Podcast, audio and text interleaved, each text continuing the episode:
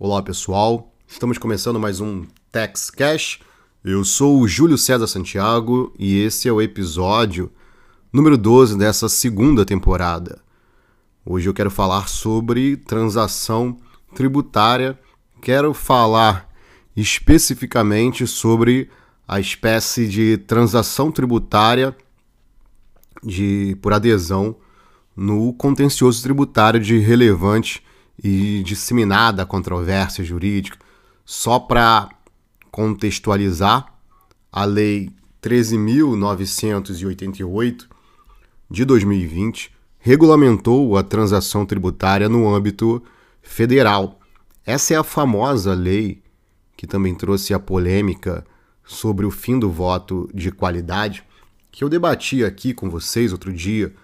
Se você procurar aí no, nas nossas redes sociais, né? aqui, no, aqui mesmo no, no, no podcast, nos anteriores, acho que uns dois anteriores, você vai encontrar esse nosso debate.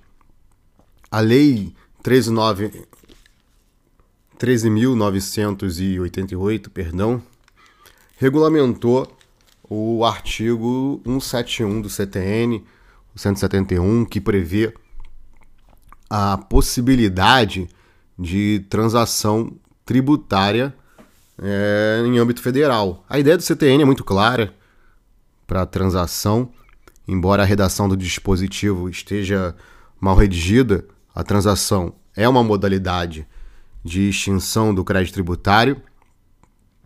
Significa que com a celebração da transação, as partes realizam concessões mútuas para solucionar um litígio e, consequentemente, extinguir eventual crédito tributário. Eu digo eventual porque nem sempre vai haver um crédito tributário constituído.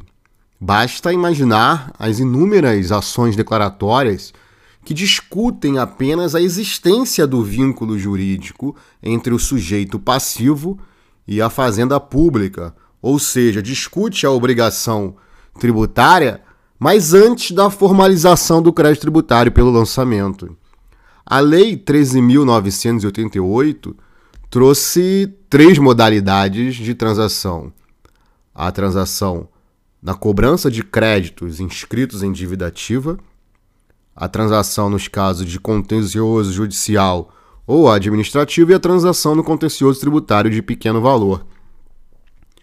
A regra é que a transação seja feita por adesão, ou seja, a União Federal publica um edital contendo os termos da proposta e o contribuinte adere se quiser. A transação, nesses casos, se assemelha muito aos programas de recuperação fiscal que previam parcelamentos, como Refis, o PAES, PAEX, tudo aqui que eu estou dizendo aqui em âmbito federal. Somente a transação na cobrança de créditos inscritos em dívida ativa admite que o contribuinte formule uma proposta individual, mas a proposta somente pode ser celebrada se o débito consolidado inscrito em dívida ativa for superior a 15 milhões de reais. Nas demais modalidades, o contribuinte somente pode realizar a adesão. Hoje eu vou falar somente da transação por adesão do contencioso tributário, porque a União recentemente publicou o edital número 11 de 2021, que concretiza a possibilidade de se realizar essa modalidade. Aqui um parêntese. Eu disse que o fundamento da transação tributária é o artigo 171 do Código Tributário Nacional. O dispositivo expressamente diz que o sujeito passivo e o sujeito ativo de uma obrigação tributária podem celebrar transação que, mediante concessões mútuas, importe, e aí a lei fala em determinação de litígio, mas é o fim do litígio, e, consequentemente, extinção do crédito tributário. Então tem uma consequência aí da transação que é a extinção do crédito tributário. O dispositivo prevê como objetivo da transação o fim do litígio, mas prevê também uma consequência, a extinção do crédito tributário.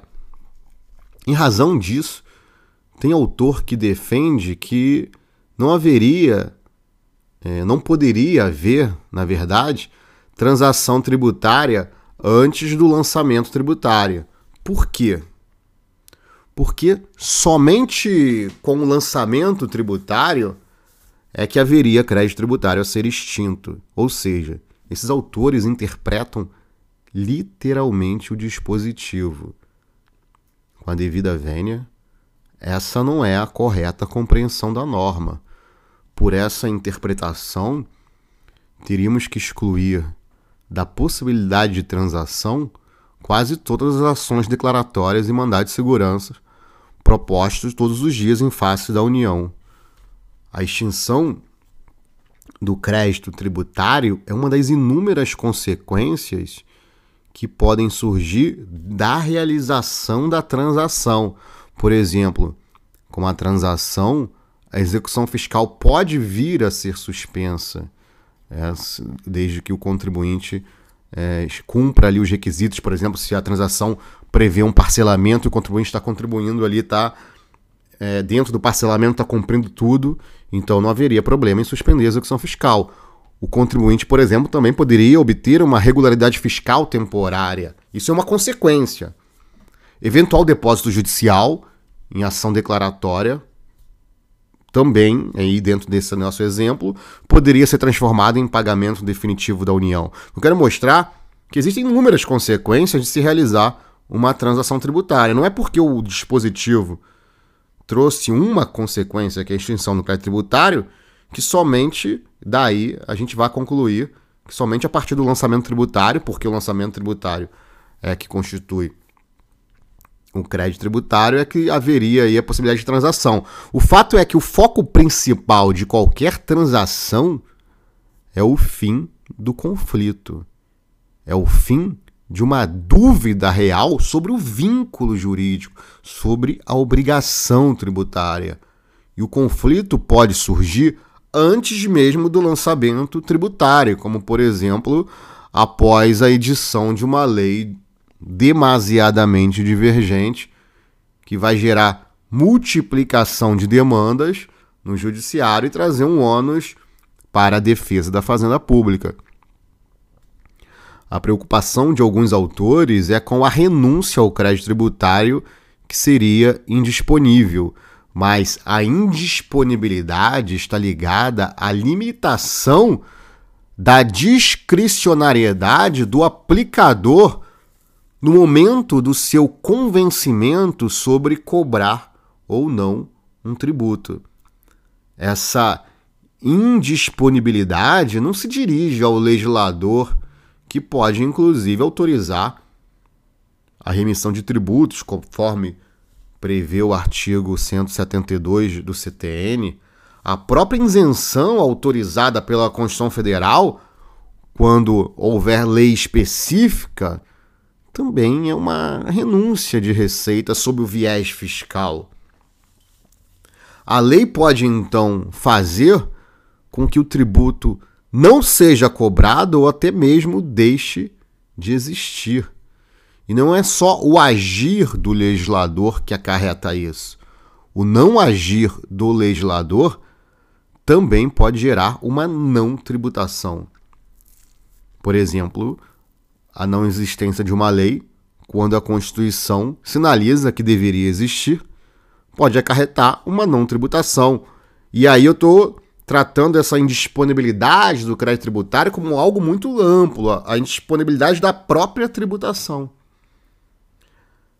Eu posso citar aqui dois exemplos, e aí refletindo aqui com vocês. A não instituição até hoje do imposto sobre grandes fortunas é o não agir do legislador que faz com que um tributo não seja cobrado. Outro, outro exemplo é uma, a possibilidade do sucateamento dos órgãos de fiscalização tributária. Basta que se comece a contingenciar verba do orçamento destinada aos órgãos de fiscalização tributária para que haja um enfraquecimento da cobrança do tributo, uma não tributação, que estou tratando aqui dentro de um ambiente muito amplo, envolvendo direito financeiro, inclusive a política fiscal. Eu gosto aqui de dialogar com vocês do podcast, que a gente pode refletir aí livremente. O problema, então, aqui que eu vejo é acreditar dentro de um positivismo jurídico que tudo que existe no universo jurídico está expressamente escrito no texto da lei. Mas o mundo não funciona desse jeito. O direito é muito mais abrangente que a lei. Por isso, não, não vejo problemas, ao menos em termos de existência de uma transação no contencioso tributário, uma transação em que o objeto seja controvérsias jurídicas, mesmo antes do lançamento tributário. E é o que me parece que está lá no artigo 16 da Lei 13.988. O artigo permite que a União realize transações para encerrar litígios aduaneiros ou tributários decorrentes de relevante e disseminada controvérsia jurídica. E por controvérsia jurídica, relevante e disseminada deve ser entendida aquelas que ultrapassem os interesses subjetivos da causa, aquelas controvérsias com um grande potencial multiplicador. Dentro ainda dessa nossa visão de que não há necessidade de lançamento tributário, a lei determina que haja a conformação do contribuinte em relação a fatos geradores futuros ou não consumados. Ou seja, sinaliza exatamente no sentido da possibilidade da transação mesmo sem a construção do crédito tributário. A ideia é que o entendimento firmado na transação seja aplicado aos fatos geradores futuros, porque o que gera aquela controvérsia no contencioso é uma divergência na interpretação. E para encerrar os, os litígios existentes e prevenir os que poderiam vir a ocorrer, já se fixa no momento da transação uma tese para todos aqueles casos iguais. Uma ressalva importante é em relação aos precedentes firmados posteriormente à transação. Como estamos no âmbito de fatos geradores que ainda nem ocorreram, pode surgir a hipótese em que o STF, por exemplo, se manifeste sobre a tese que foi objeto de transação. Neste caso, a lei resguarda a autoridade do judiciário. Por exemplo, imagine o caso em que o STF edita uma súmula vinculante sobre a matéria após a celebração da transação. Neste caso, haverá perda da eficácia da transação em relação aos fatos geradores futuros ou ainda não consumados. Isso porque o STF exerceu sua autoridade na resolução dos conflitos com efeito erga omnes, ou seja, para todo mundo.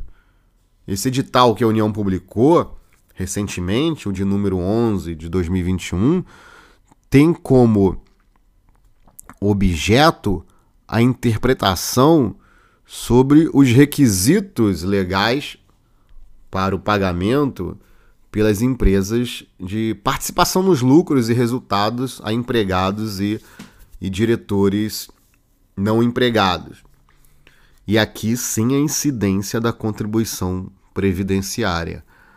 A Lei 10.101 de 2000 regulamenta o direito constitucional do trabalhador à participação nos lucros e resultados da empresa. Ela é fruto da conversão de diversas medidas provisórias mais antigas, quando uma empresa institui um programa de participação nos lucros, ela tem que obedecer diversos requisitos que estão na lei.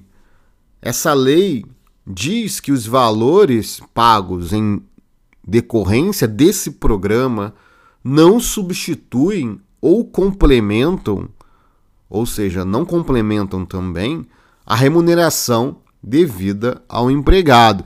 Esses valores não são base de incidência de qualquer encargo trabalhista e não se aplica o princípio da habitualidade. A ideia é dizer que isso não integra a remuneração do trabalhador. E porque não é remuneração, não serviria como base de cálculo para a incidência de contribuição previdenciária patronal, por exemplo. A lei de custeio, que prevê o pagamento de contribuição previdenciária, a Lei 8.212 de 1991, expressamente afirma que não integra o salário de contribuição para fins de incidência da contribuição previdenciária a participação nos lucros ou resultados da empresa quando paga ou creditada de acordo com lei específica. A controvérsia jurídica reside em saber se a empresa instituiu ou não corretamente o programa de acordo com a Lei 10.101. Porque se ela não instituiu, vai haver remuneração e, consequentemente, deverá incidir contribuição previdenciária. Em muitos casos, o que existe é o pagamento de remuneração disfarçado de participação nos lucros. A transação no contencioso tributário que a União instituiu recentemente é justamente sobre isso. Com esse debate, como esse debate sobre PLR, que é a sigla, né, porque identifica a participação nos lucros e resultados, é muito antigo, é provável que os créditos tributários já estejam constituídos sem a, que aquela divergência doutrinária que eu mencionei de necessidade do lançamento tributário para que ocorra uma transação seja aqui colocada. Então é isso, vou ficando por aqui. Eu queria só mesmo tratar desse tema da transação tributária no contencioso para inaugurar aí esse tema aqui no nosso podcast. Vou ficando por aqui então, não se esqueça de me seguir aí nas redes sociais. Forte abraço e até a próxima.